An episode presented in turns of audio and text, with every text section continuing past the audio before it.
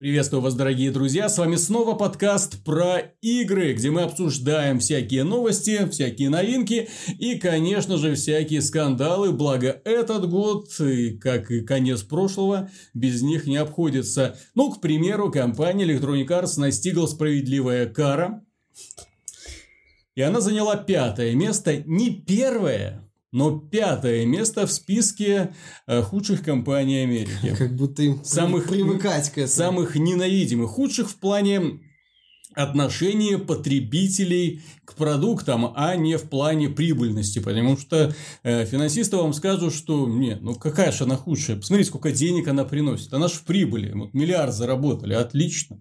Вот, проблемы со звездными войнами есть, но ведь зарабатывают-то отлично. Поэтому как она может быть худшей? Вот Илон Маск, например, со своей Теслой в минусе но тем не менее его все любят. А здесь Electronic Arts зарабатывает хорошие деньги на по своих клиентах, и почему-то она в плюсе. Тем не менее, э, голосование общее постановило именно такой вот расклад. Не первое место, два года ей везло оказаться на первом месте среди худших компаний, но сейчас, очевидно, что-то произошло, и, в смысле, я имею в виду, появились компании, которые вызывают гораздо больше эмоций, чем Electronic Arts, и вот так вот имеем то, что имеем. Ну, в этот раз там на первом месте хотя бы, по-моему, кредитное агентство, которое база данных которого была взломана, и, соответственно, личные данные людей попали в, в общем, ну, хакеры завладели личными данными людей. Тут хотя бы в этот раз, по крайней мере, на первом месте компания, которая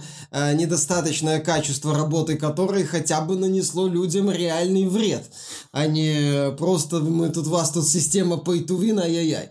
Потому что когда там э, Electronic Arts выигрывала первые места в, ну, в этой гонке худших компаний Америки, она опережала банки, которые не лучшим образом себя вели с э, кредитами населения. Это выглядело, мягко говоря, смешно. Потому что игровое сообщество гораздо более токсичное и гораздо более эм, имеет больше и, точнее, и умеет, и имеет больше доступ к интернету, чем обычные люди.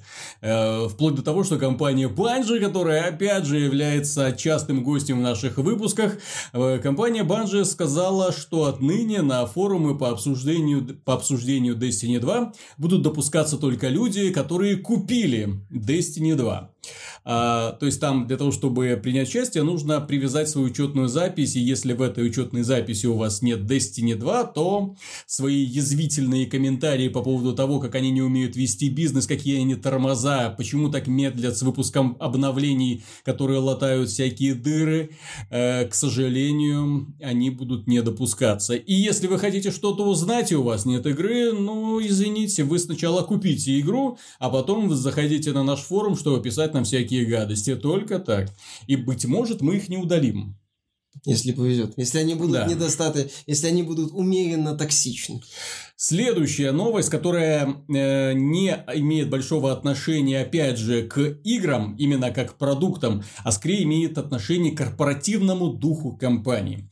Компания Quantic Dream, которая известна тем, что выпускает такие кинематографичные проекты, э, Heavy Rain, Beyond Two Souls, Фаренгейт. И вот сейчас они работают над э, новым Detroit Become Human, который должен вроде как выйти в этом году. Так вот, эта компания отличилась тем, что... Точнее, не она сама отличилась, а отличились ее сотрудники, которые сказали, что очень нездоровая атмосфера, что эти французы беспредельничают, рисуют, э, точнее, на стенах у них там картины с изображением пенисов, вот, и... Отфотошопленные фотографии гуляют по офису с сотрудниками, по-моему. Вот, поэтому им очень это не нравится, нездоровая атмосфера, и они обратились в суд, чтобы им выплатили компенсацию. Правда, суд отклонил вот это эм, э, требование таких нежных сотрудников. Тем не менее, Парижская Совет, Парижский совет, э, тем не менее, опубликовал документ о проблемах токсичной корпоративной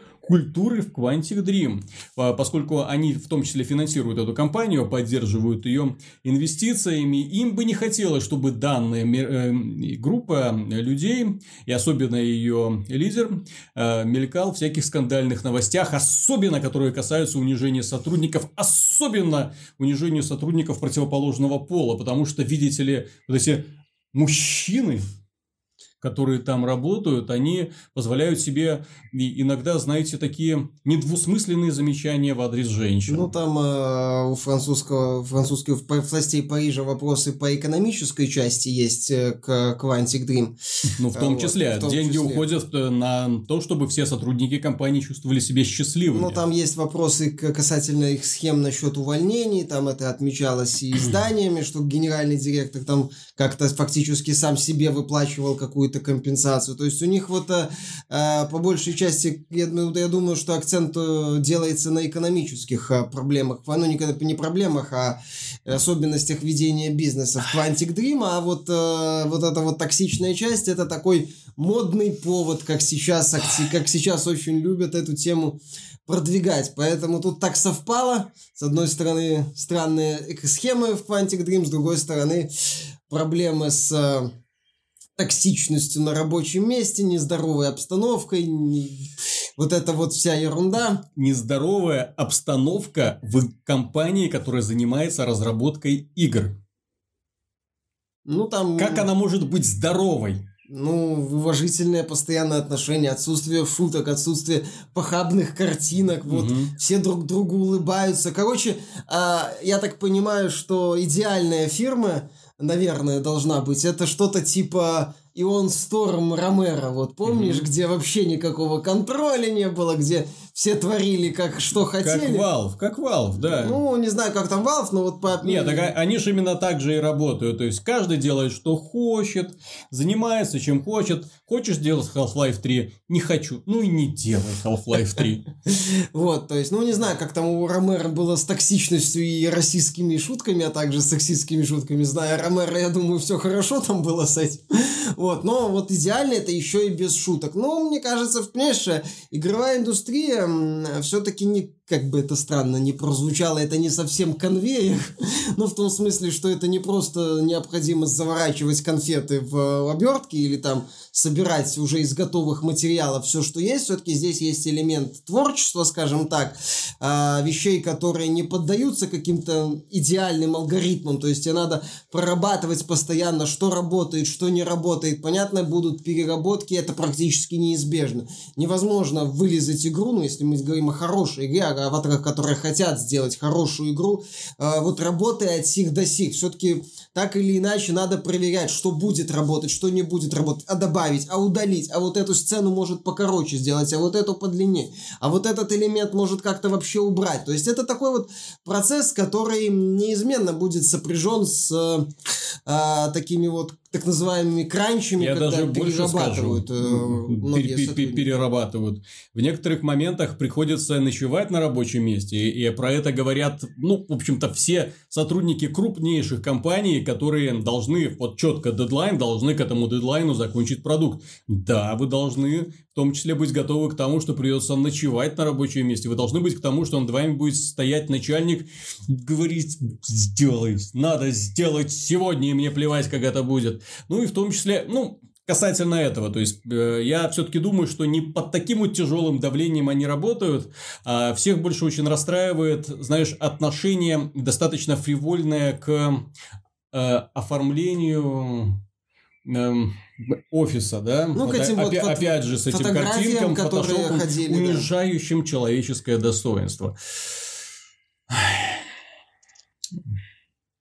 Ну, как это назвать, понимаешь? Дело в том, что с одной стороны можно изображать из себя человека, которому... Нет, нет, это не по мне. Нет, ни в коем случае. Низко. Это, это низко, подло, гадко, мерзко и все остальное. С другой стороны, ну, приколы и приколы, господи. Вот, кто, ну, к, не знаю, кто к этому цепляется? Тем более, вопрос... опять же, учитывая, что большинство э, людей, которые там работают, это парни. Парни, которые обожают всякие, ну да, в том числе пошлые шутки. И что? И что, вы им запретите быть парнями? Вы запретите им шутить про, простите, члены? Ой, кошмар. Ну? А также периодически прикалываться над всем, над другими составляющими. Ну, не знаю, у меня такой вопрос, что ходили ли эти люди в школу, или, может быть, у них была крутая школа, но школа, куда я ходил, там были вполне нормальные шутки на тему и расовых принадлежностей, и всего остального. И с этим был полный порядок, и шутили, в общем-то, над всеми, и в том числе надо мной. Поэтому, э, собственно, у меня после школы каких-то проблем с э, шутками в мой адрес, э, любыми практически, которые так или иначе насмехаются над какими-то моими вещами или особенностями, у меня не вызывали ничего, ну, кроме желания, возможно, как-то пошутить в ответ. Угу. То есть, э, они не то чтобы меня как-то сильно задевают. Вот, поэтому, возможно, у этих, ну, может, может быть, их задевает. Я же говорю, может, они, вот это, я же говорю, идеальный э, коллектив, это вот не люди с какими-то своими тараканами, приколами, загонами, это вот какая-то коммуна хиппи, где все вдыхают аромат цветов, понимаешь, так вот общаются максимально вежливо, корректно, mm не дай бог что-то сказать, не дай бог как-то пошутить, вот, не дай бог там что-то сказать про представителей всех наций как-то обобщенно, что все они воры. Ай-яй-яй-яй-яй-яй. То есть, ну, я не знаю, ну вот стереотипы нельзя, вы что-то. Знаешь, это в Саус Парке, если помнишь, в одной из серий была песня про зону комфорта. Ее пел Картман, кажется, и Стивен Сигал. Вот, я там в зоне комфорта, но я разломаю, сломаю твою зону комфорта. Ты кто? Я реальность. О боже, о боже, прогоните реальность от зоны комфорта.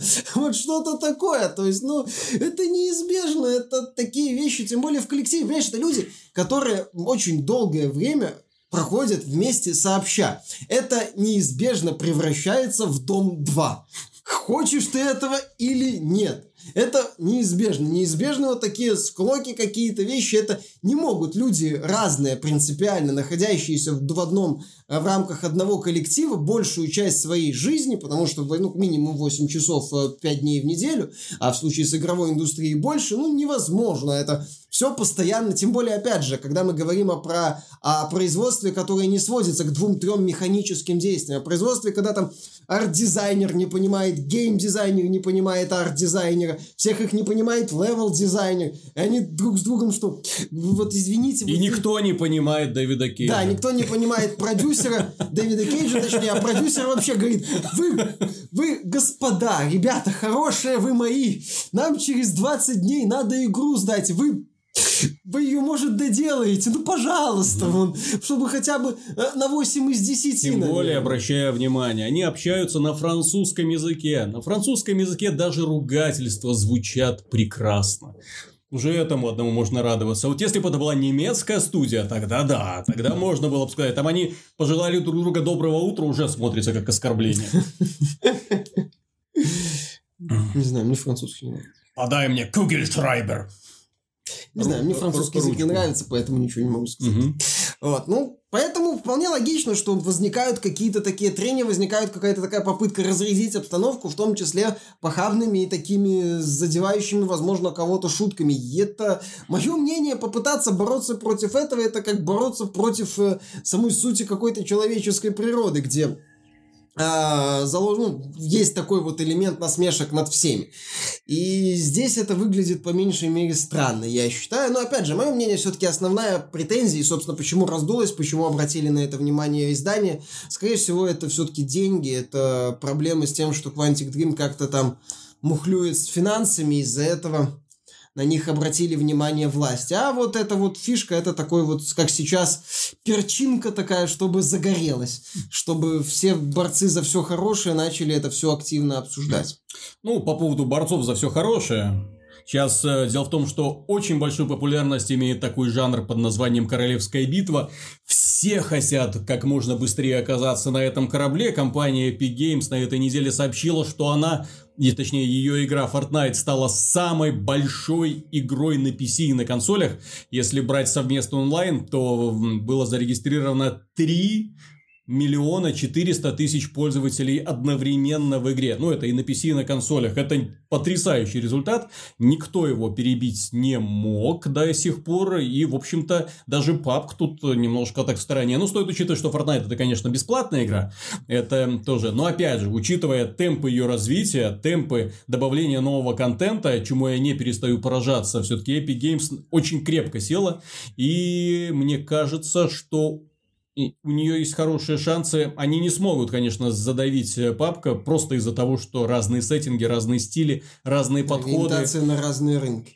Да, ориентация на разные рынки. Тем не менее, Fortnite э, вполне может быть из превратиться из догоняющего папка, да, Вполне может статься, что через пару лет будут говорить э, про жанр Королевская битва и подразумевать Fortnite. И, ну да, еще папки есть. Ну, пап, нет, ну, ты знаешь, скорее... Знаете, такая кривая китайская это, подделка. Знаешь, будет, возможно, какое-то соревнование типа которую, Dota. Которую все никак не могут выправить, избавить от читеров, может, хотя их банят миллионами. Может, это будет как в случае с LoL Dota, то есть одна там будет лидер и вот такой вот очень основательный догоняющий. И они вот будут как-то так соревноваться. Dota, Dota потеряла очень сильно. Да, я знаю, но тут уже вопрос в долгосрочной перспективе, как будет э, делать, вести себя PUBG Corp, как будет вести себя Epic Games. Но то, что Epic Games сейчас, да. А когда-то мы делали Unreal. Вальфа, мы когда-то делали Half-Life. Привет. А сейчас мы делаем PUBG, а мы Steam. Отлично. И Crytek, а мы когда-то делали Crysis. Но сейчас мы делаем Hunt неплохой. Все, ну, все. все мельчают, к сожалению. Что мельчают? Фига себе мельчают. Это мы коснемся немножко позже. Эта тема интересная, мы коснемся немножко позже, пока продолжим тему Королевской битвы. И внезапно так оказалось, что на постсоветском пространстве тоже внезапно вспомнили, что мы можем сделать, в принципе, неплохой клон Королевской битвы. И этими гениями оказались ребята из Восток Games. Это одни из тех людей, которые делали Сталкер, одни из разработчиков Сталкер, хотя учитывая громадную текучку в процессе разработки Сталкер, сложно сказать, э, чем эти ребята занимались, чем они заслужили э, какие-то регалии, особые регалии, чтобы их, э, что называется, должность, типа Разработчик Сталкер, да. И вот разработчики Сталкер, разработчики Сурвариум, опять же, что, скажем, гораздо больше их показывает, э, отражает их суть. Вот. А они анонсировали тоже игру в жанре Королевская битва, Fear the Wolves. Э, ну, такая постсоветская, опять же, действительность. И люди в этой разрухе будут бегать, э, там будут искать мутанты, сокровища там и убивать друг друга. Аномалии. Я, кстати, в своей статье по, по Так в том-то и дело, что Сталкер, он вот он про это. Эта идея лежала на поверхности. Ну, и, я удив... и я удивлен, что, кстати, создатели Королевской битвы, папка имеется в виду, не, не интегрировали в игру чего-то большего, э, чем просто сражение между игроками, чтобы появилась еще какая-то третья сила. Чтобы, опять же, были ловушки, которые могут добавить разнообразие в игровой процесс. Да, пусть они будут легко определяться, но они будут э, действовать на маневренность, скажем так, людей, заставлять их обходить те или иные маршруты, да, внимательнее забегать там в комнаты. Ну, возможно, это усложняет механику, посмотрим. Дело в том, что, ну, как-то особо верить в это не получается по понятным причинам, да. Вот, тем не менее, что-то делают. И также появился слух, что в Red Dead Redemption 2 будет режим, который напоминает королевскую битву. Много игроков на большой карте, которые охотятся друг за другом. И мне кажется, что если разработчики Red Dead Redemption 2, то есть разработчики GTA из Rockstar, если они смогут сделать хорошую клон папка, если они смогут сделать его на хорошем движке, с хорошей графикой, с хорошим сетевым кодом, вполне может получиться конкурентоспособный, конкурентоспособный продукт, да, который раздавит чертовой матери все вот эти низкобюджетные подделки, которые доминируют на рынке. Ну, по крайней мере, очень мощный конкурент появится. Опять же, сеттинг очень крутой. Опять же, там будет очень качественная реализация ряда составляющих, типа анимации, как это умеет Rockstar, в целом мир, как это умеет Rockstar. То есть, многие таких вот забавных вещей. Плюс, а, многие пользователи уже готовы к мультиплееру от Rockstar, потому что они отлично обкатали все это на GTA Online. Пятом, да. Мгм. Соответственно, тут могут, если изначально будет качественный сетевой код и проблем не будет, как было, как было, ну, все-таки GTA Online не сразу, скажем так, развился, но развился хорошо. Плюс у игры будет мощнейший якорь в виде э, синглплеер компании, очень крутой, как было в случае с тем же GTA 5, когда многие покупали GTA 5 просто ради компании, а потом начинали играть в мультиплеер и втягивались. И начинали там тратить деньги на микротранзакции. То есть, э, вот по сути, если говорить на ближайшую перспективу, если в Red Dead Redemption 2 будет королевская битва, то э, сформируются вот три игрока э, топовых, которые будут именно в этом вот жанре законодателями, по крайней мере, на ближайшее время. Это вот Но, PUBG, пока, но пока это, к сожалению, Fortnite только слухи. Red Dead. Ну, если, если, я повторяю, если, если, да, потому что слухи, пока это только слухи. Посмотрим. Там я не удивлюсь, если в новом Battlefield, который в этом году выходит, будет королевская битва. В Call of Duty вряд ли движок, мне кажется, не смогет. Хотя, может, и будет в э, Black Ops 4. Это посмотрим. На самом деле, вот эта осень, э, я, э, возможно, будет вот осенью битв, королевских битв, так сказать. Да, где крупные издатели повыпускают свои королевские битвы, повыпускают еще такие небольшие компании, типа вот тоже Восток Геймс. И вот они все будут... Останется Ты только знаешь, один. Останется только один. Один не останется, потому что они будут э, э, существовать параллельно. Опять же, разные сеттинги, разные стили. Э, Ну, разное доступность для, для игроков, опять же, все-таки условно бесплатная модель для подобных игр сессионного толка подходит больше, чем э, игра, которую покупаешь. Она быстрее распространяется, это раз. Во-вторых, она, как ни странно, условно бесплатные игры в итоге приносят больше денег, чем э, игры, которые, что называется, покупаются, и, то есть покупка э, одноразовая. Вот. Ну, плюс еще микротранзакции, конечно. Ну, посмотрим, как это будет развиваться. Тем не менее, пока Epic Games э, гремит, гремит на весь мир э, и только наращивает темпы, в отличие от PUBG, в котором впервые зафиксирован такой небольшой спад аудитории в Ну, это онлайне. Ну, возможно, да. там. Плюс, да, за- ну, если миллион человек забанить, естественно, Ну, какая-то их часть постоянно отвалится. банят, они постоянно улучшают систему борьбы с. Э, К слову, вот сейчас мы поговорим, это будет достаточно тяжелая э, новости. Ну, это финансовый отчет Activision. Они рассказали о том, как у них все хорошо, сколько миллиардов они заработали. Эта сумма на самом деле впечатляет.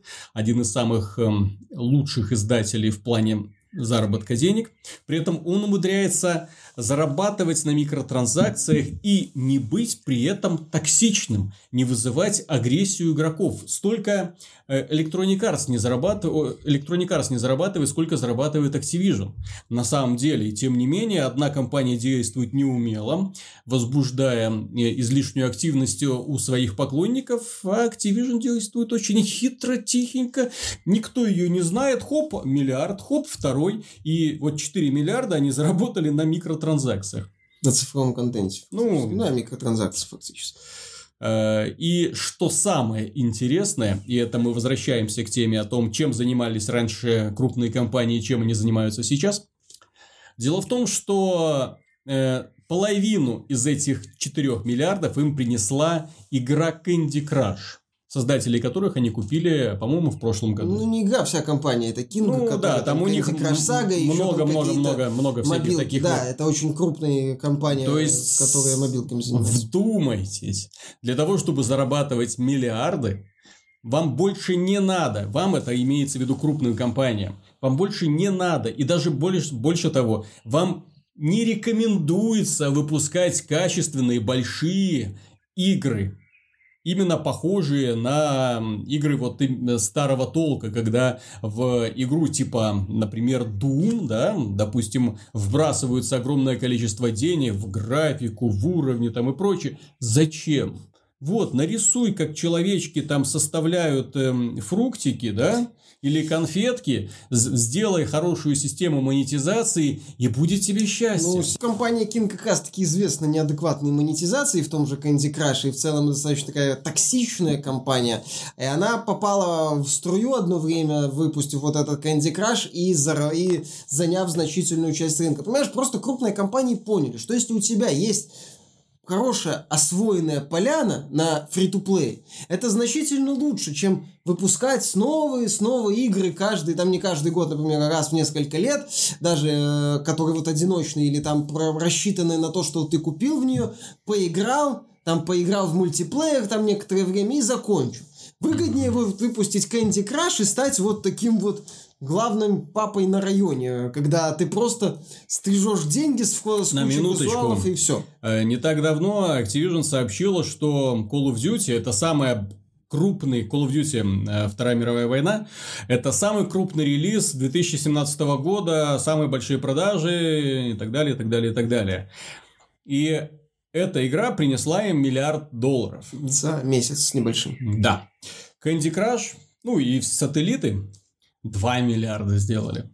Ну, за большее время, но... При этом над этими играми не работают, грубо говоря, в, в, знаете, три огромные студии, сотни человек в каждой. Э, не скупают они кучу других маленьких студий, которые им рисуют дополнительный контент. В принципе, и, им не приходится, кстати, держать огромное количество онлайновых серверов для того, чтобы поддерживать их для этой Call of Duty и нескольких предыдущих, которые тоже онлайн еще достаточно популярен. Вот что удивительно. Ну, естественно. Понимаешь, вот что больше всего восхищает в данной концепции. Восхищает, да, что когда у тебя есть э, очень топовая мобильная игра, она является более выгодным предприятием, чем выпуск снова и снова, так сказать, премиальных игр. Просто э, крупных мобильных игр на самом деле не так много, и зарабатывать на этом получается не у всех. Вот. Но тех, у кого получается зарабатывать на это, они зарабатывают 2 миллиарда долларов за год, там, или за сколько, за 9 mm-hmm. месяцев, по-моему, Activision отчитывалось.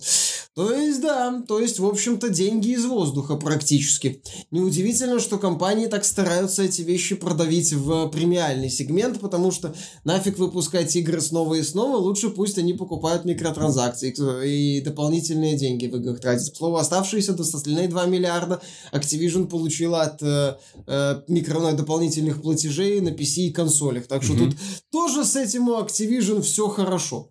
Главное просто правильно все делать и не бесить людей. Не бесить, даже неправильно все делать, не бесить людей. И знаете, когда вот в прошлом выпуске я сказал, что 2017 год был худшим для игровой индустрии. Люди начали возмущаться в комментариях, как так-то, ведь столько замечательных игр вышло. Ребята, вышли игры от маленьких студий, которые оказались замечательными. Страшно то, что в десятке лучших игр, которые мы перечисляли, там не было крупных издателей, не было крупных проектов, потому что большинство крупных игр, они были в лучшем случае хорошими. Просто сделанными по какому-то шаблону. Там была Destiny 2. Да, Destiny, мы, как, мы выделили десятое место авансом, потому что на самом деле я не думал, что они будут нас такими э, большими, как бы это сказать, нехорошее слово, да, ну, редисками. Угу. Э, цитируя известный фильм. Просто дело в том, что крупные компании, которые сейчас э, всеми силами пытаются выживать в современных реалиях, они все пришли к тому, что э, им не нужны крупные игры. Им не нужны большие, дорогие AAA проекты. Окупаемость AAA игр находится под большим вопросом. Это всегда риски. Взлетит игра, будет она пользоваться популярностью, удастся им как-то привлечь людей. Непонятно. Некоторым удается, некоторые бросают и говорят, ай да ну нафиг. Вот. И не поддерживают ее даль в дальнейшем. Там скорее ситуация, что они зарабатывают на этих AAA, но им хочется зарабатывать 2 миллиарда им, им за... хочется зарабатывать вот, да, вот, да, как, вот ни, как из ничего. И дело Дело в том, что проблема э, большинства подобных проектов заключается в том, что крупные компании, которые раньше удивляли нас тем же Unreal, тем же Half-Life, они переш... переключаются постепенно на производство условно-бесплатных э, доилок, к сожалению. И эти игры, они становятся трендами. Вы посмотрите, чем нам запомнился 2017 год. Divinity Original Sin 2, Nier Automata.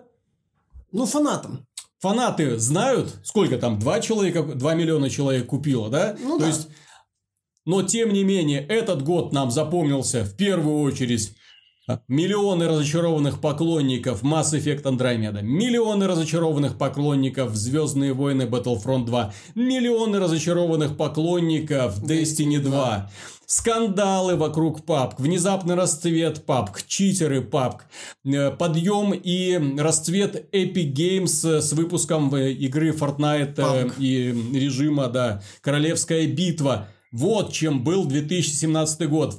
Вдумайтесь, это год разочарований и внезапный вот этот подъем жанра одного единственного королевская битва, который на данный момент представлен недоделанным все еще папкам и условно бесплатным Fortnite. Вот такое будущее перед нами нарисовано, ребят. Ну, в больших играх действительно крупные компании. И все, что нам остается на 2018, это уже предсказуемый список Call of Duty, Battlefield, Red Dead Redemption. FIFA, Э, NBA и Red Dead Redemption 2.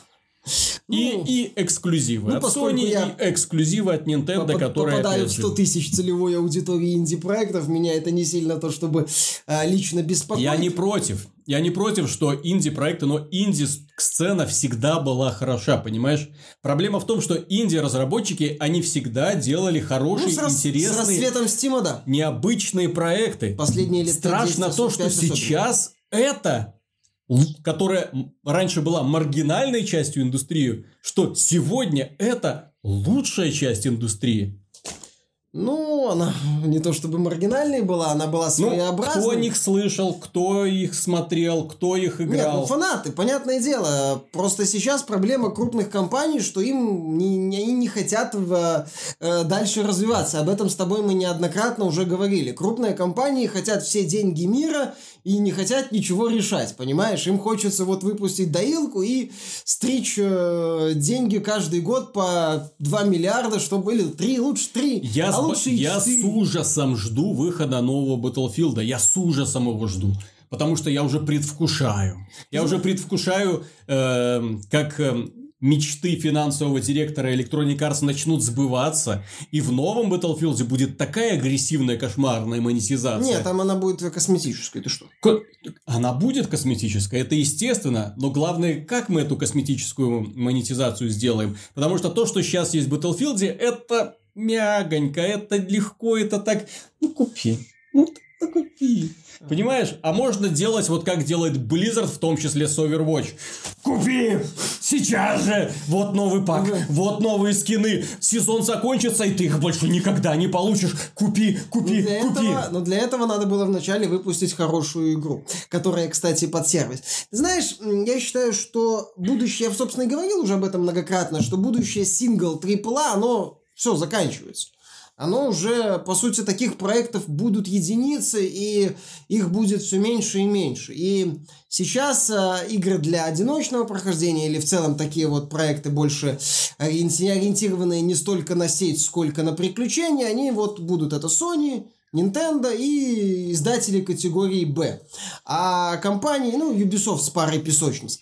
Эм, хотя, ну, опять же, парой песочниц, многие их игры, ну, э, она продолжит развивать сетевые проекты. Кстати, главный релиз Ubisoft на этот год это сетевой проект. Это Skull and Bones. Ну, один из двух главных, второй все-таки Far Cry 5. В котором, кстати, есть кооператив, и акцент сделан очень большой на кооператив. Поэтому в этом вопросе все будет логично. Но мне кажется, что проблема, ну, не проблема индустрии в целом, а проблема индустрии в целом в том, что крупные компании уже не то чтобы хотят двигаться вперед, они вот сейчас ищут способы монетизации. У них сейчас вот это вот их ориентир. Если раньше их ориентир это было так, может что-то новое сделаем, может какую-то графику придумаем, может выпустим там, например, хоррор, но с крутой графикой, как там в свое время вот с Dead Space было, или что-то вот свое предложим, или там Assassin's Creed запустим. Ну, Assassin's Creed остался, но, опять же, это такое вот дополнение очень хорошее к портфолио Ubisoft, нежели какой-то принципиальный флагман. А, вот это вот все осталось, но сейчас вот они смотрят, где бы найти, где бы вот, вот э, золотую жилу найти и к ней подсосаться. Вот И в этом проблема, потому что мейнстримовая так называемая часть э, индустрии от этого будет очень сильно страдать. Многие люди просто могут начать уходить из этой вот части. Зачем им? Они пойдут играть в условный Candy Crush, и им хватит. Понимаешь? Не супер увлеченному игроку, который э, не обращает внимания на инди-проекты, ну не попадает mm-hmm. он вот в эту категорию, она небольшая. Она всего лишь несколько миллионов человек в рамках игровой индустрии, а общей игровой индустрии. Это не это Угу. Не смешно. Это в каком-то смысле не то чтобы погрешность, но близко к этому. А, и вот мейнстримовая часть, которая не попадает в аудиторию персоны, Нира, Дивинити, Капхеда, она скажет, ну и хрен с ним. И все. И вот э, тут, понимаешь, могут начаться проблемы, потому что доходы начнут падать. Инди-часть будет себя чувствовать неплохо. У них есть аудитория. Они всегда. Они всегда. Ну, да. Ну, не всегда, но с момента развития Стима, Кикстартера, вот этих да, всех, да, да. они... Ну, вот именно вот как только пошло вот это движение, когда они получили новые способы финансирования без привязки к крупным издателям, когда они научились и краудфандить, да, и да, собирать да, да, деньги там Они вышли на отдельно, да? уровень и на нем будут оставаться. То есть, они... у кого получаются игры, тот зарабатывает. Ну, зарабатывает в инди-сцене, все нормально, тут как бы будет. А вот другая часть, значительная часть индустрии, вот в ней наблюдаются очень серьезные проблемы. И с точки зрения финансов и популярности, это все-таки основная часть индустрии, и поскольку она больна, это для глобальной индустрии не лучшим образом э, будет отражаться. Это, как понимаешь, если внезапно э, фильмы Марвел прекратят, перестанут собирать деньги. То есть, mm-hmm. понятно, что они определенно начнут радоваться, о, мы выздоравливаем и так далее. Вот, но куча студий просто скажет, упс, что делать? Какого хрена? Что, что происходит вообще? Ну, потому что сейчас-то все киновселенные, вот это вот, сейчас все этим активно занимаются. Э, вот продолжительные трилогии, истории. Да, да, да, да. Ну, не, даже не трилогии же, киновселенные с фазами, вот это То есть вот так, все. чтобы герои друг с другом взаимодействовали. Да, да, да, да, да. А про одного трилогию, про вторую, да так, чтобы они перетекали А потом друг все вместе, друга, да, да потом они собираются, то есть... Потом э, приквелы, потом промежуточные филлеры, потом что-нибудь еще придумают. Понятно, что условному, там, не знаю, который снимал там три билборда и что семи психопатов, кажется, э, или там э, Соркину, который снимает фильмы типа Molly's Game, им без разницы на это, вот на то, как там себя Марвел чувствует, ну, глобально. Но всей индустрии. Вот все это такие вещи очень важны. Поэтому я там не, не то чтобы согласился с твоим выражением насчет плохого года, но на самом деле в целом, если посмотреть на всю индустрию, не только на то, что мне нравится и то, куда я попадаю как игрок увлеченный, а на всю индустрию посмотреть, то да, есть очень серьезные проблемы, которые в, будущем могут а, игровую индустрию не слабо так пнуть под зад. А, и могут начаться достаточно серьезные проблемы. И к чему это все приведет, тоже непонятно. Это на самом деле стрёмно в каком-то смысле, потому что, как мы говорили уже, во-первых, все становится слишком предсказуемым, во-вторых, э, слишком таким выхолощенным, э, вот по пунктам прям сделанным, и все. И вот, ты понимаешь, самое смешное, знаешь, Сейчас вот ты ждешь какого-то взрыва от инди. Майнкрафт вот был взрыв от тот же инди. PUBG взрыв от инди-разработчика. Ты понимаешь, что взрыв в индустрии, вот какой-то такой бум, может произойти сейчас только вот если очередной Брэндон Грин или Ночь угу. вот что-то придумают. Все. А потому а крупные издатели, ну ты что от них ждешь? Вот что ты ждешь в лучшем случае от крупных издателей? Что они не, не добавят систему pay to win. Что они не налажают с, очередным, ну, с говорю, очередным сиквелом. Я же говорю, не добавят систему То, pay to win. следующее Assassin's Creed будет ну, ну, на уровне предыдущего. Что следующий Call of Duty, ну, ты знаешь, гадаешь просто насчет того, какой сеттинг они выберут, так же, как и Battlefield примерно, да, то есть ты уже знаешь, какой результат от них ты получишь. Потому что они вот за рамки выбранной концепции не выступают, боятся выступать, боятся предлагать что-то новое. Ты примерно знаешь, чего ты не получишь от Blizzard – ну, потому что они уже не делают такие. Да, потому что они уже все забыли, что такое крупные AAA продукты. Они делают сейчас, увы, не просто игры-сервисы, а игры на микротранзакциях. Ну, почему, увы? Для них это все хорошо, для их нынешних фанатов это вообще прекрасно. Я а... не скажу, что это прекрасно для фанатов, потому что даже фанаты Blizzard... Нынешних, если Да, ну не нынешние фанаты, понимаешь? Нынешние фанаты это не те, да, не, не те, те мы не за Нынешние фанаты сидят и Ох уж эти персофаны. Не, просто, просто я... я мои времена, когда Марадона Аргентину тащил, они пенали критические мазал. Ох, было время. Не Не. то, что ваши хоббиты. Не, см- смех смехом, на самом-то деле. Просто раньше фанат Blizzard, это, знаешь, Warcraft, эм, рейды World of Warcraft, э, чемпионаты по Старкрафту, А щас это- сумасшедшие Кто забеги там в Диабло. покупкой бустеров для... А сейчас, да, приходится чисто... По фанат Blizzard, то тот, кто доносит на карточке Headstone. Вот кто такой современное лицо Так фаната вот, Blizzard. возвращаясь к этому, от крупных издателей мы уже... Блин, мы, мы ждем от одной из самых компаний, да, она не суперпродуктивна, Rockstar, но она умеет двигаться вперед. Мы от нее ждем не в последнюю очередь копипасту пабга. Вот это, вот это прекрасно.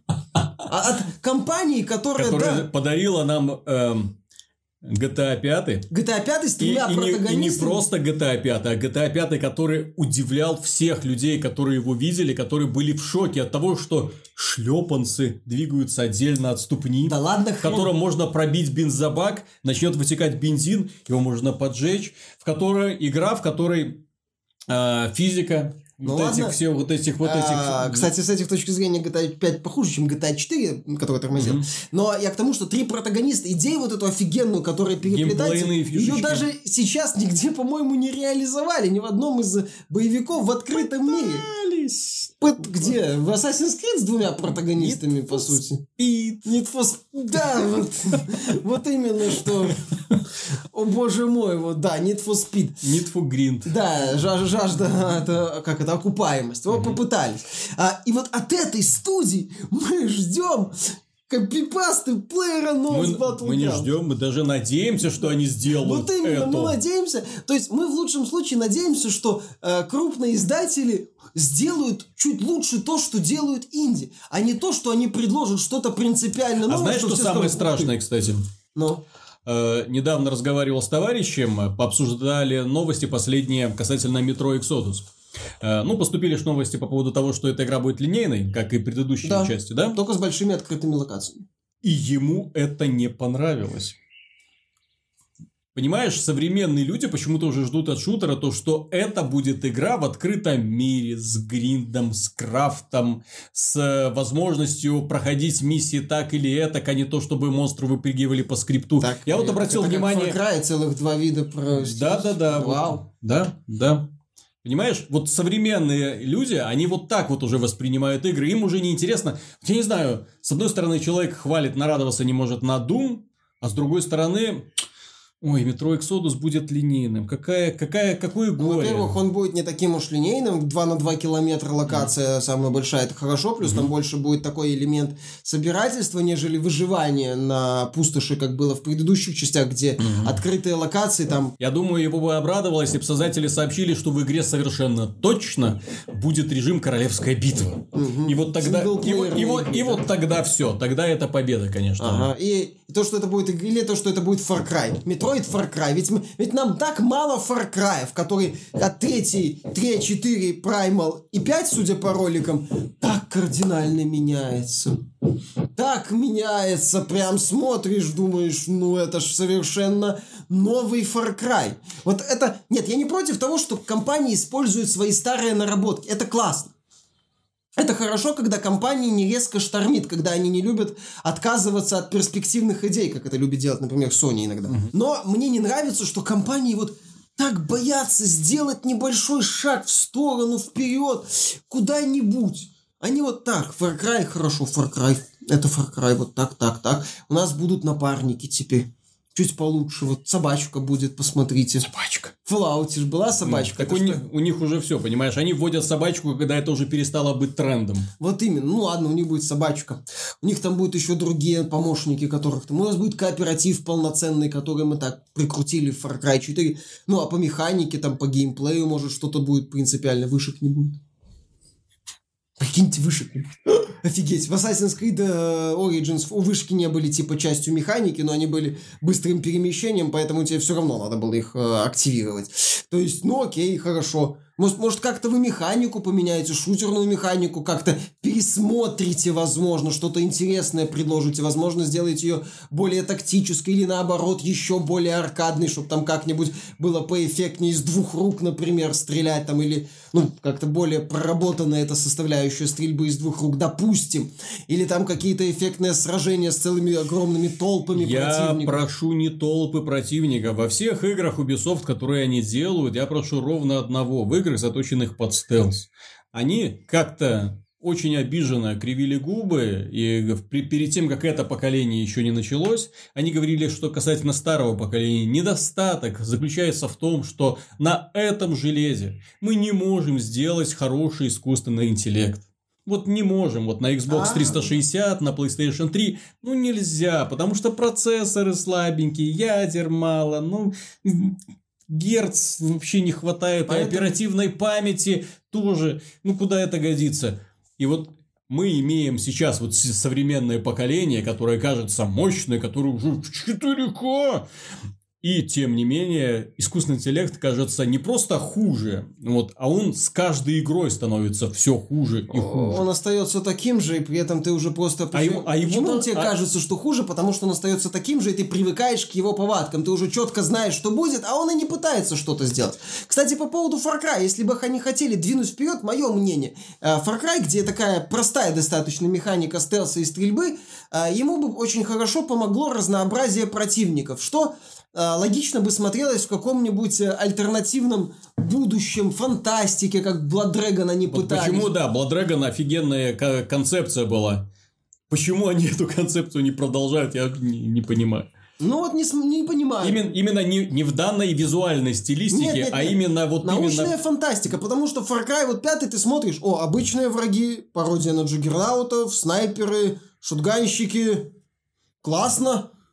В третьей что-то похожее было, если я ничего не путаю. И в четвертом? Да, и в четвертом. Четвертый, это же говорю, понимаешь, Far Cry 4 это Far Cry 3,5. Far Cry 5 это Far Cry 4, 4,5, который Far Cry 3,5. То есть мы фор, имеем Far Cry 3,5 с половиной, вот что-то такое. Far Cry Primal это вообще шаг назад, Слушай, мое мнение.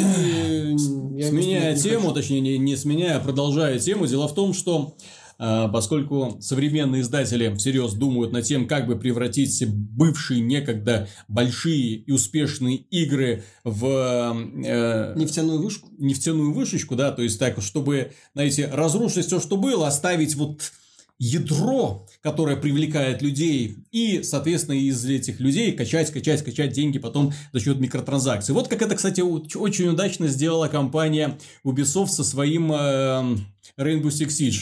То есть Rainbow Six это же была очень известная тактическая серия с очень хорошим упором на одиночную кампанию. Из них выдавили все и оставили вот только вот такой я, я не скажу, что это плохая концепция, Нет, наоборот, концепция. эта игра мне очень нравится. Но просто из того, что было, они вот выжили вот все, что вот осталось, ПВП, все, террористы, контртеррористы, ну, условно, там э, они не делятся на такие фракции. Э, как это, например, есть в Counter-Strike. Э, и, в общем-то, на этом можно сказать, что мы забыли. То есть, там нет деления на плохих и хороших, вот что я хочу сказать, да, то есть, там непонятно, кто за что. Вот, э, и получилось это. И благодаря микротранзакциям неплохо так получается эту игру развивать, развивать, развивать, в принципе, неплохо. И так вот, дело в том, что сейчас, поскольку опять же идет во всем мире упор на контейнеры, во все игры добавляются вот эти контейнеры, на этой же неделе появилось сразу две замечательные новости новости. Во-первых, правительство, э, немецкая комиссия по защите детей э, всерьез обратила внимание на ситуацию с контейнерами. И, что немаловажно, шведское правительство тоже рассмотрит вопрос, посвященный продаже контейнеров, и рассмотрит его как азартную игру. Можно ли ее считать азартной игрой? Почему я обращаю на это внимание? Дело в том, что эти организации, они в отличие от многих, которые, ну, мы подумаем, это, они на самом деле этим делом занимаются, и их решение на самом деле будет иметь э, влияние, в том числе, по крайней мере, в Евросоюзе. Посмотрим, как Но это будет дальше. Потому что это, это на самом деле глубокие рассмотрения. Это не, ну, мы так озабочены, мы ну, вот здесь Стерлинг со ссылкой на своих там шведских пользователей Швеции говорил, что эта тема достаточно Я... серьезно рассматривается. Это не просто серьезно рассматривается. Дело в том, что и Германия, и Швеция – это в первую очередь социальные государства, в которых а так называемых интересе, интересе бизнеса думают после того, как подумают об интересах людей. И не дают этому бизнесу особо проявлять свою, знаете, эм, акули оскал капитализма, да? Ну, в полной мере. Да, в полной мере. То есть, там сначала заботятся о людях. И вот именно поэтому, мне кажется, особенно учитывая Э, что дело, например, рассматривает в том числе немецкое, германское правительство, которое к играм имеет очень специфическое отношение и особо не нянчится вообще ни с издателями, ни с этими. Э, ты знаешь, вполне может быть, что они придут к какому-то однозначному решению. Ну, да, Германия же известна своими достаточно жестокими законами касательно видеоигр. Там э, долгое время, по-моему, в прошлом году только Half-Life нецензурированный разрешили. Угу. Вот, и Doom там долгое время был зацензурен по насилию. Вот, э, поэтому немцы могут, знаешь ли, создать такой неприятный... И Call of Duty для... переделывали именно не в последнюю очередь, европейскую да. версию Call of Duty переделывали и, и создавали именно так, именно благодаря э, тому, что эта игра в том числе выйдет на немецком рынке. А раз она выйдет на немецком рынке, ну пусть и во всех других европейских странах будет такая же версия. Ну, вон под Вольф, Вольфенштейне Гитлеру усы сбрили, например, в немецкой версии. Ну, То да. есть там, ну, опять же, это такие штрихи. А вот если, например, в Германии скажут, что лутбоксы это азартные игры и все, вот тут, понимаешь, вот, э, компания вот. Electronic Arts вынуждена задуматься. Так, а что что получается? Нам какую-то спецверсию под... Это уже не просто, что ты заменяешь свастику на треугольничек, а нацистов называешь режимом, как Вульфенштейн. Нет, это очень такой глубокий элемент механики, который, получается, либо на немецком рынке вообще нельзя такую игру выпускать, либо менять под нее экономику. Но тогда пользователи из США, например, скажут, а что это, простите, у немцев нормальный баланс, а мы должны вот в эту вот лотерею страдать. Это будет такой вот очень неприятный для компании момент. Спасибо Electronic за это, конечно же, и их ситуации с uh, Battlefront 2, что правительство заинтересовались. Но вот компаниям придется задуматься над реализацией микротранзакций. Очень сильно задуматься. Это, кстати, к вопросу о том, что вряд ли мы от компании увидим что-то оригинальное, потому что они мало того, что думают, как сделать эти микротранзакции круче, сейчас у них еще начнется скорее всего, начнется, я полагаю, а, битва с правительствами, типа, это азартная игра. Нет, не азартная игра. А вот если так, это азартная игра? Нет, вы знаете, так вот, если не азарт. А если вот так вот? А если вот так уже азартная? А если вот так вот? То есть, понимаешь, это вот начнется вот такая вот замечательная танцы с вилянием известными местами в, в обе стороны. И компаниям, знаешь, им будет не до оригинальных решений. Им там будет как вот бы с этими вот специалистами из этих всех комиссий договориться. Это, кстати, тоже не очень хорошо. Ну, я считаю, что это очень хорошо, что комиссии этим заинтересовались, но а, не, не очень хорошо, что компании, мое мнение, скорее всего, будут тратить силы именно на борьбу с комиссиями, что логично, поскольку это, это им кучу денег приносит, эти микротранзакции, mm-hmm. контейнер. Соответственно, им будет не до оригинальных идей. Так, ну а теперь я умолкаю, поскольку должен предоставить слово Михаилу, который расскажет вам о двух потрясающих играх. И одна из них, к сожалению, нам уже давным-давно известна, но опять же, э, она будет нам интересна благодаря преобразившемуся визуальному стилю. Первая игра называется Shadow of the Colossus, ремастированная версия для PlayStation 4. Ну, это ремейк фактически. Ну, Я не считаю это все-таки ремастером, потому что авторы переделали полностью графику с нуля, э, переделали, э, обновили декорации, вообще все обновили, во внеш... внешний вид полностью обновлен. Это очень красивое, мое мнение, по современным меркам игра, при этом она вот визуально, артистически, я бы сказал, напоминает Last Guardian, то есть вот именно работы Уеды, где э, нету вот ярких, там, ярких красок, пол все тона такие вот приглушенные, такая вот, знаешь, очень странная, мрачная, при этом как-то, как это сказать, грустная фэнтези. Вот у Уеда вот у него все миры такие вот, э, все вот три, получается, игры, которые он сделал значимые. Это Ико, это Ико, это Shadow of the Colossus, и это The Last Guardian. А, вот. У них все такие вот, знаешь, цветовая гамма, если ты помнишь, она вот приглушенная, mm-hmm. она такая вот не яркая, вот, и такой вот фэнтези у него очень своеобразное получается, такой вот, я же говорю, как будто грустный, вот, как будто он пытается визуально такой вот элемент тоски передать, или элемент вот задумайся о вечном, вот что-то такое. И вот игры, они все вот такие очень самобытные, неудивительно что ни одна из них, по-моему, не является коммерчески успешной. И насчет Ика я не помню, но Last Guardian вряд ли стал коммерчески успешным. Shadow of Colossus, по-моему, официально считается коммерческим провалом. Но они сумели продать э, на PlayStation 2, имеется в виду, там сколько, 600 тысяч копий если, не... если я не ошибаюсь. Ну, по меркам PlayStation 2 это не смешно. Угу. Вот. А, но я в Shadow of Colossus играл э, в первую оригинальную версию на PS2, но я ее не прошел, я ее не смог пройти, потому что тогда у меня уже был не самый плохой компьютер, и я не смог смириться с дичайшими тормозами. Вот, с просадками производительности, которые были. Я Но прошел... Там FPS падал просто, я, я прошел, знаю, да. по-моему, 5 колоссов. Да, я был восхищен графикой, даже с учетом того, что... На То, PS... что PlayStation 2 показывала такое, там была эмуляция Э, шерсти. Там была очень интересная система работы со светом. Там э, была... HDR без HDR. Там была гигантомания. Понимаешь? А я вот это в своем обзоре отмечал Shadow of the Colossus. Э, здесь расскажу, что в GTA ты в San Andreas вышел до Shadow of the Colossus, понимаешь? Mm-hmm. Но там вот был такой мир, знаешь, грамм, ну, построенный как наш. А ты вот Shadow of Colossus запускал, поле, да. и в нем колосс вот этот вот идет, например, или, ну, точнее, арена, и там один, третий колосс такой здоровенный идет. Ну, елки-палки, или пустыня вот эта вот бескрайняя, оказавшаяся тогда, бескрайняя, сейчас, понятное дело, уже и больше значительно. Это вот гигантомания без какой-то вот попытки вот показать себе детализацию, как в GTA, понимаешь? Вот как ты говоришь, э, Blizzard купи такой GTA, смотри, смотри, смотри, смотри, видишь, видишь, видишь, видишь, видишь, видишь, видишь, машина поехала, о, копы с кем-то там, а, смотри, смотри, смотри, а вот голос нет, вот понимаешь, вот это вот э, такая вот м- одиночество вот в каком-то гигантском мире, и ты такой, офигеть. И только птицы там или какие-то такие вот саунд-дизайн там был еще очень крутой, ты вот этим вот цеплял от себя. Ну, мне кажется, если ближайшая ассоциация, это вот Legend of Zelda Breath of the Wild, когда тоже так выходишь в мир и такой...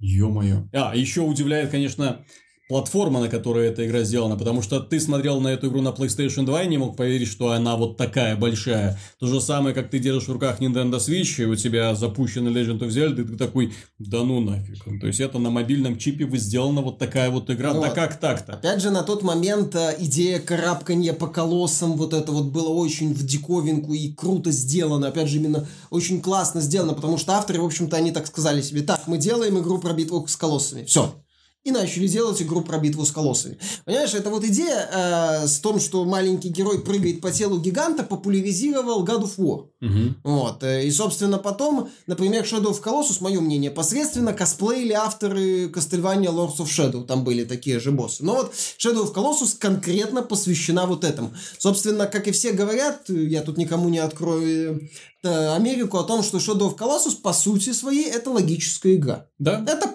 если, я сейчас скажу забавно, собственно, это... Как и Last Guardian. Как и Last Guardian. Я напомню, что такое Shadow of Colossus сейчас. Это дорогая, с учетом графики, она сейчас выглядит очень красиво, я считаю. Несмотря на то, что, знаешь, ну, фанат может сказать, раньше было лучше, на PlayStation 2, то там, да тут, а вот здесь, ну, игра так себе. Это, кстати, нормально, я считаю. Ну, потому что все-таки, понимаешь, Shadow of Colossus 2 это как первый Quake. Угу. Вот когда ты запускал первый раз первый Quake... Сложно передать те впечатления, ну, как, когда ты впервые видел эту игру. Потому что то, что люди сейчас, например, вот я, например, сыну показываю Doom и говорю, когда-то я считал эту игру невероятно красивой. А, ну вот, понимаешь, ты, вот согласись, если сейчас id Software выпустит какую-нибудь технологически супер продвинутую версию Quake, угу. ты скажешь, ну посмотришь, скажешь, красиво. А все скажут, а вот если как там первый Quake, когда первый раз, ну, ну, извините, или вот первый Unreal, когда ты выходил, вот ты видел эту... Когда я первый раз видел Quake 2 в 3D, то есть я долгое время играл в Quake 2 в софтверном, в софтверном режиме, потом 3D карточку поставил. Вау! Я просто офигел. Ну вот или когда ты первый раз Unreal видел. То есть, понимаешь, это первый раз все-таки он первый раз. Mm-hmm. Даже если он не такой идеальный, как тебе хотелось бы, все равно это первый раз. И тут вот ремейк с таким вот фанатом, к сожалению, таких ощущений не даст. Но перед нами дорогая, продуманная, досконально продуманная, а, подчиненная вот правильному такому принципу логическая игра, где ты по сути, убиваешь колоссов. Идея простая. Вот колосс, вот мальчик, у него есть, э, юноша, у него есть меч, у него есть лук. Все, больше у него нет ничего. У него есть ограниченный запас выносливости. Убей колосса. Все. Как бы вот, пожалуйста, колосс может быть большим, он может быть там летающим, он может быть на рыбу похож, там, на птицу, на еще какую-нибудь хрень, там, на собаку, неважно. Вот, пожалуйста, убивай. Все. И ты вот пытаешься так, как бы мне на него залезть. Залезть, далее, забраться к уязвимой точке. Так, далее бы найти эту уязвимую найти, точку. Да, да, далее да. эта скотина постоянно махает своими руками, вот, вот как-то так, да, стрясти. пытается тебя стрясти, ты пытаешься хвататься, думаешь, так, я сейчас вот заберусь, там передохну, восстановлю чуть-чуть это, и тогда мне хватит, чтобы его убить, и эта скотина меня не сбросит, чтобы потом опять на него, блин, не забираться. То есть вот эта вот система, знаешь, риск-награда, она все-таки здесь очень хорошо реализована, и ты э, в этой игре, несмотря на то, что ты вот, когда просто скачешь по просторам, ты наслаждаешься, ну, такой вот, знаешь, философское умиротворение, испытываешь, задумываешься. И плюс еще очень подстегивает мистическая составляющая сюжетной линии.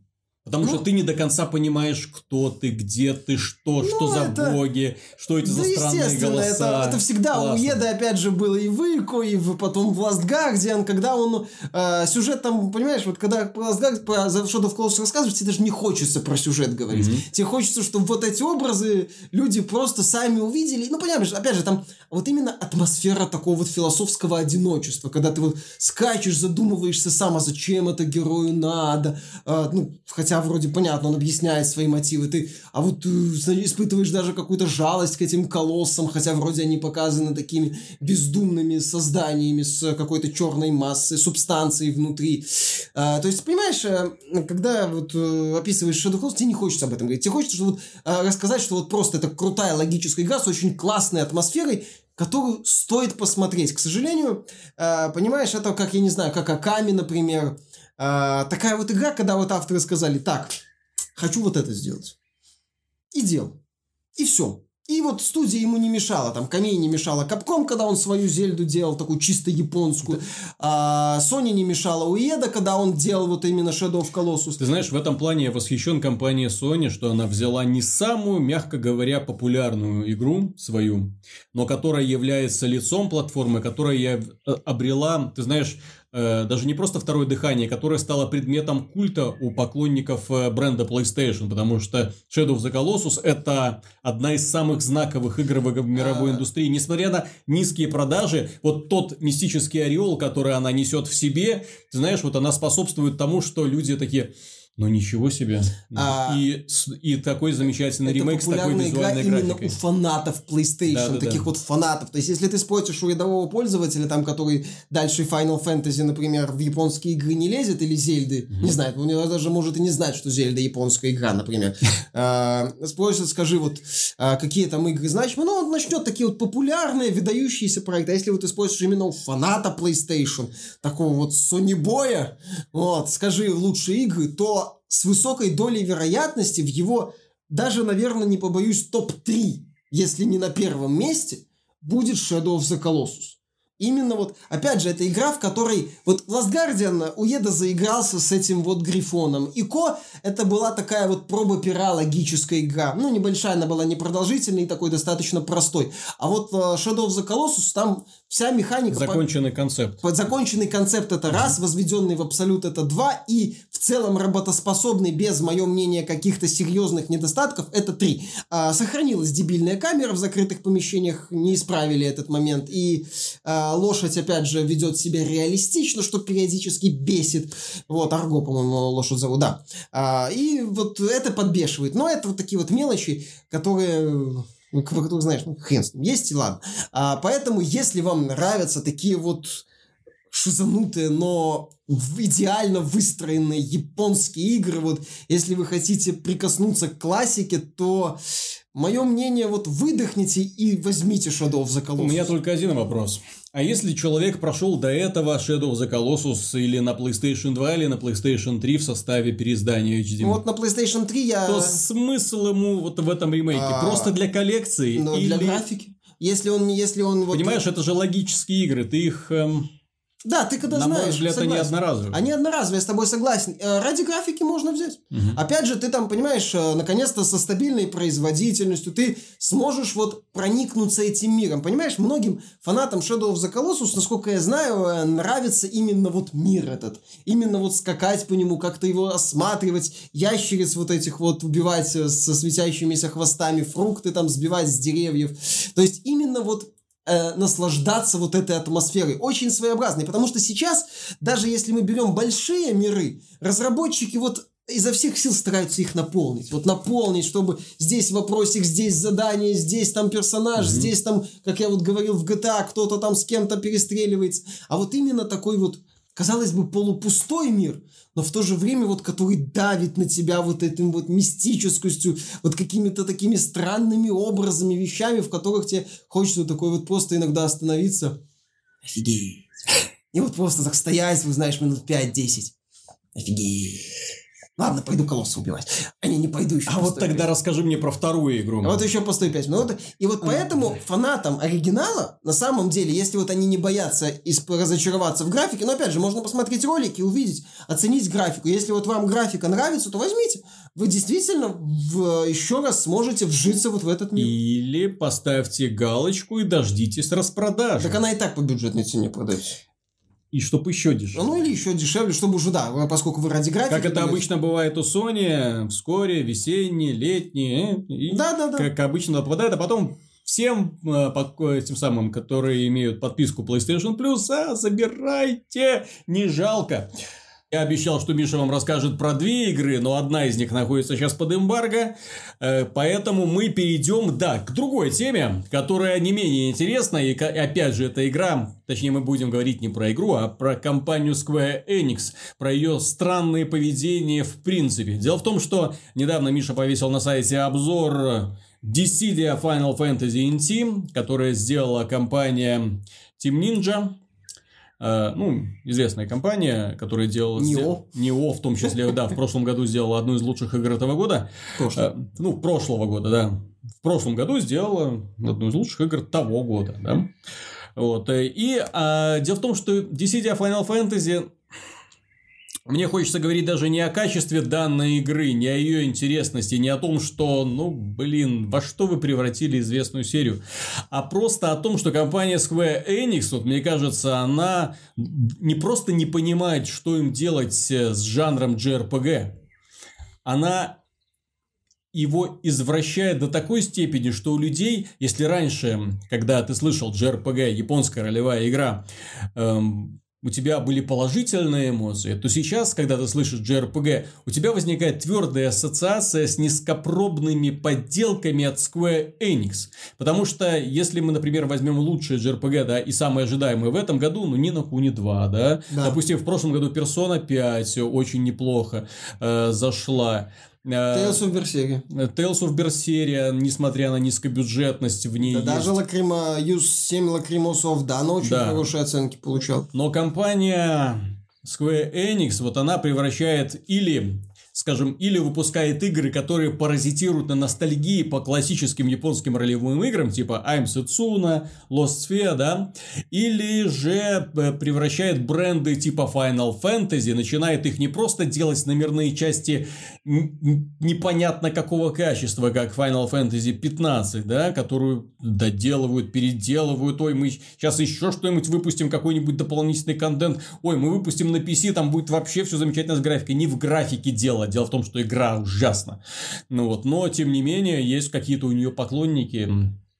Хотя все люди, с которыми я спорил по поводу качества Final Fantasy 15, были люди, которым нравилось вступление. Вот они где-то к середине игры приходили к тому же выводу, что я. А когда заканчивали, костерили, на чем свет стоит именно компания Square Enix. Так вот, она уже задолбала переизданиями, Final Fantasy, она задолбала ответвлениями, потому что World of Final Fantasy, Dissidia Final Fantasy. Ну, Dissidia они давно уже существует, но вот они решили ее вспомнить. Ну и да, еще какой-нибудь э, э, всякие серии. Есть у них серия Dragon Quest, которую они опять же пытаются так, давайте онлайновый Dragon Quest, давайте сделаем Dragon Quest на мобилках переиздание, давайте выпустим какую-то часть Builders, которая как Minecraft, давайте сделаем Dragon, Dragon Quest, ну, она популярна, потому что неплохо неплохой клон Майнкрафт, как и все клоны Майнкрафт, которые становятся тоже популярны, потому что это клоны Майнкрафт. Хороший да, клон Майнкрафта, что бы ему не быть популярным. Да, э, Dragon Quest Heroes, который тоже популярны, потому что, ну да, бегает мальчик и толпами выносит врагов от тех же самых создателей. Это вот. создатели династии Warriors, кстати, при поддержке КЕ и Tecmo. Ну тогда, да, да. Я про, я ж про это и говорю. Знаешь, у меня ощущение, то есть, что... И, то есть, если раньше э, Square Enix это был законодатель мод в жанре JRPG, то сейчас они даже не в серую мышку превратились. Это, знаешь, когда ты видишь игру от Square Enix в японском стиле, ну, JRPG, да, то лучше держаться от а этого знаешь, что я тебе скажу на эту тему? Ну? А им это и не сильно надо. У меня ощущение, что Square Enix, знаешь, постепенно превращается в будущем, хочет превратиться в Electronic Arts. У них есть Uh, не в том смысле, хотя, может, будет и лутбоксы неадекватные, хрен знает. Uh, у них есть контракт с Marvel, и значительные, да, силы компании, я бы даже сказал, основные силы компании, не удивлюсь, если уже направлены на то, чтобы э, окучивать вот эту вот мультивселенную. Вот. Мульти... Нет, вселенную. Вселенную Марвел, вот эту вот. Или, может, там будет мультивселенную. Мультивселенную Марвел. Что там еще будет? Короче, вот эту вот вселенную. Она будет ее основная куча. А все остальное, ты знаешь, у меня ощущение, глядя на их последнюю ценовую политику и подход к продаже игр, вот выжить досуха, а там как проходит. Вот mm-hmm. Sphere, ты же помнишь, что в США на ее рекомендованной консольной версии и на PC, по рекомендованная розничная цена ее составляет 50 долларов. 50 долларов вот за это. Нормально так. Но Dissidia, по сути, с отвратительным сюжетным режимом и э, двумя сетевыми режимами и хреновым сетевым кодом. Полная стоимость. 60 долларов. У нас 4000 рублей на PS4 в PS Store. Пожалуйста. Ну, в России, в смысле. Вот. Пожалуйста. Получите, распишитесь.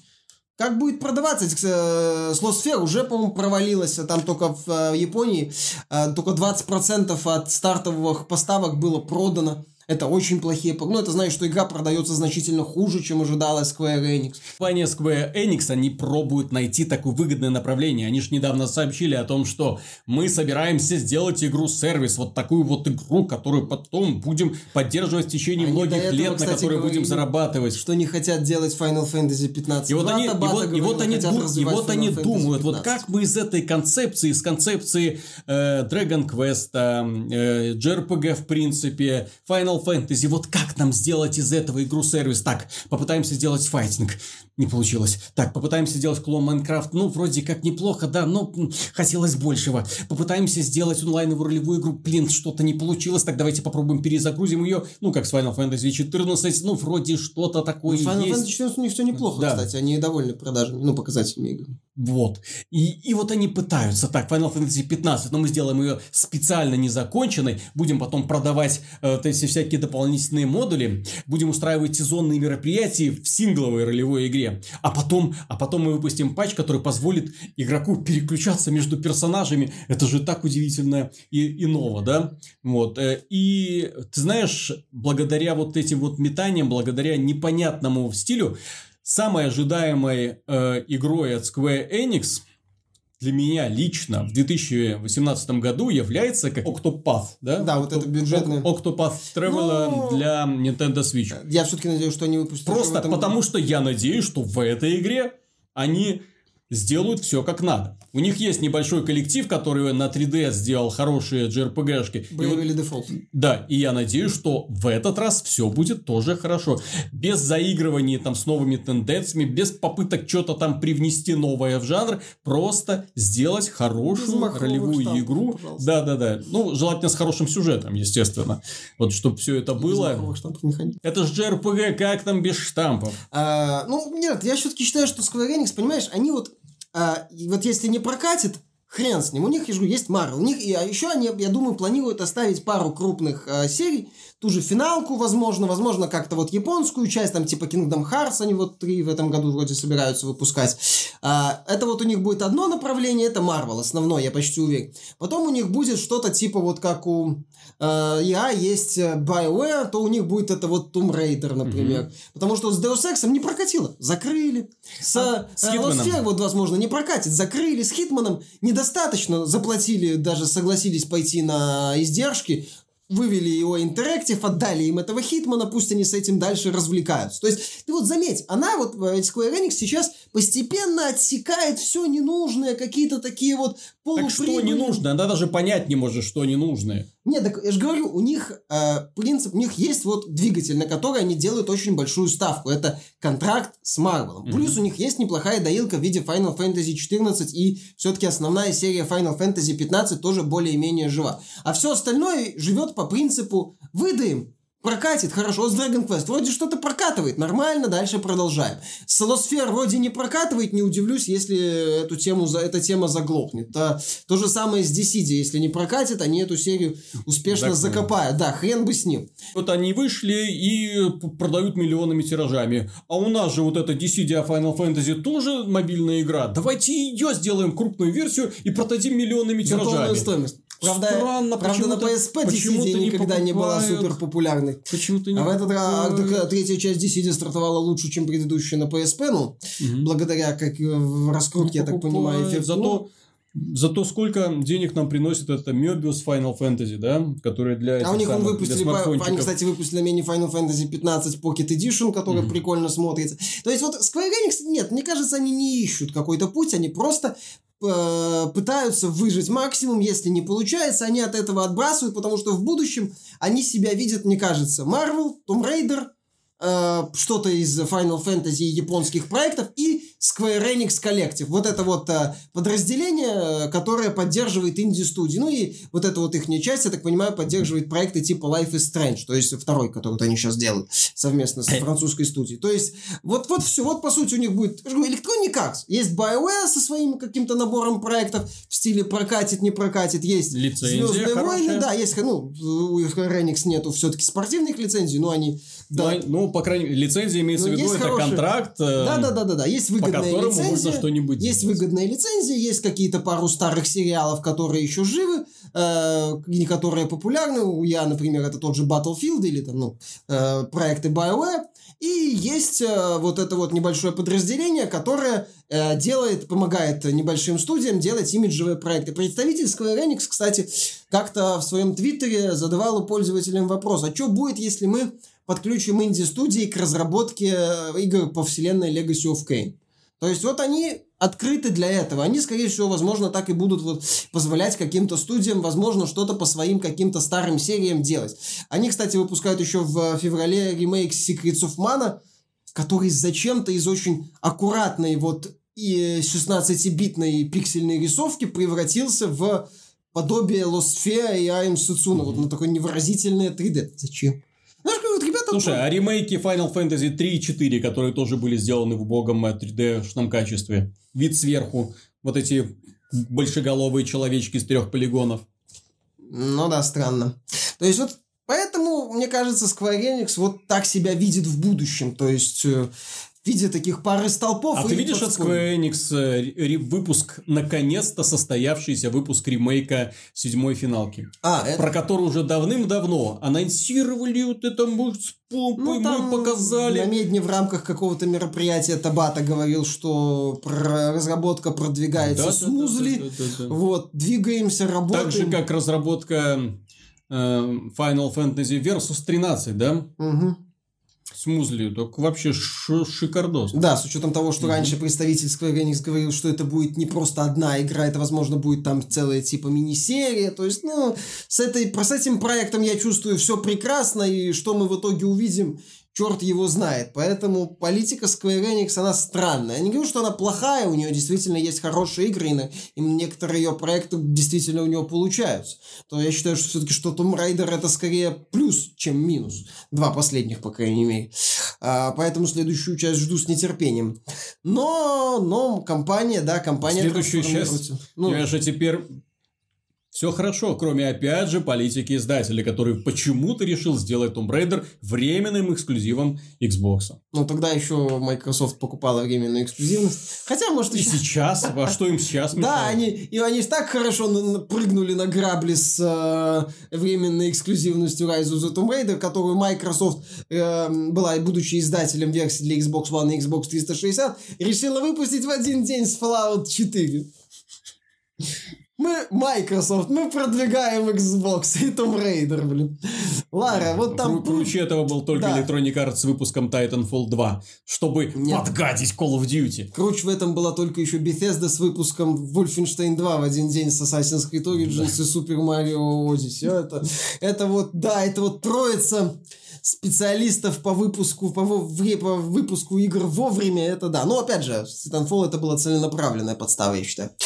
Поэтому Square Enix все-таки, мне кажется, от них, мое мнение, в будущем придется ждать чуть меньше, чем обычно, но те проекты, которые у них будут основные, они все-таки будут в них вкладывать средства и силы.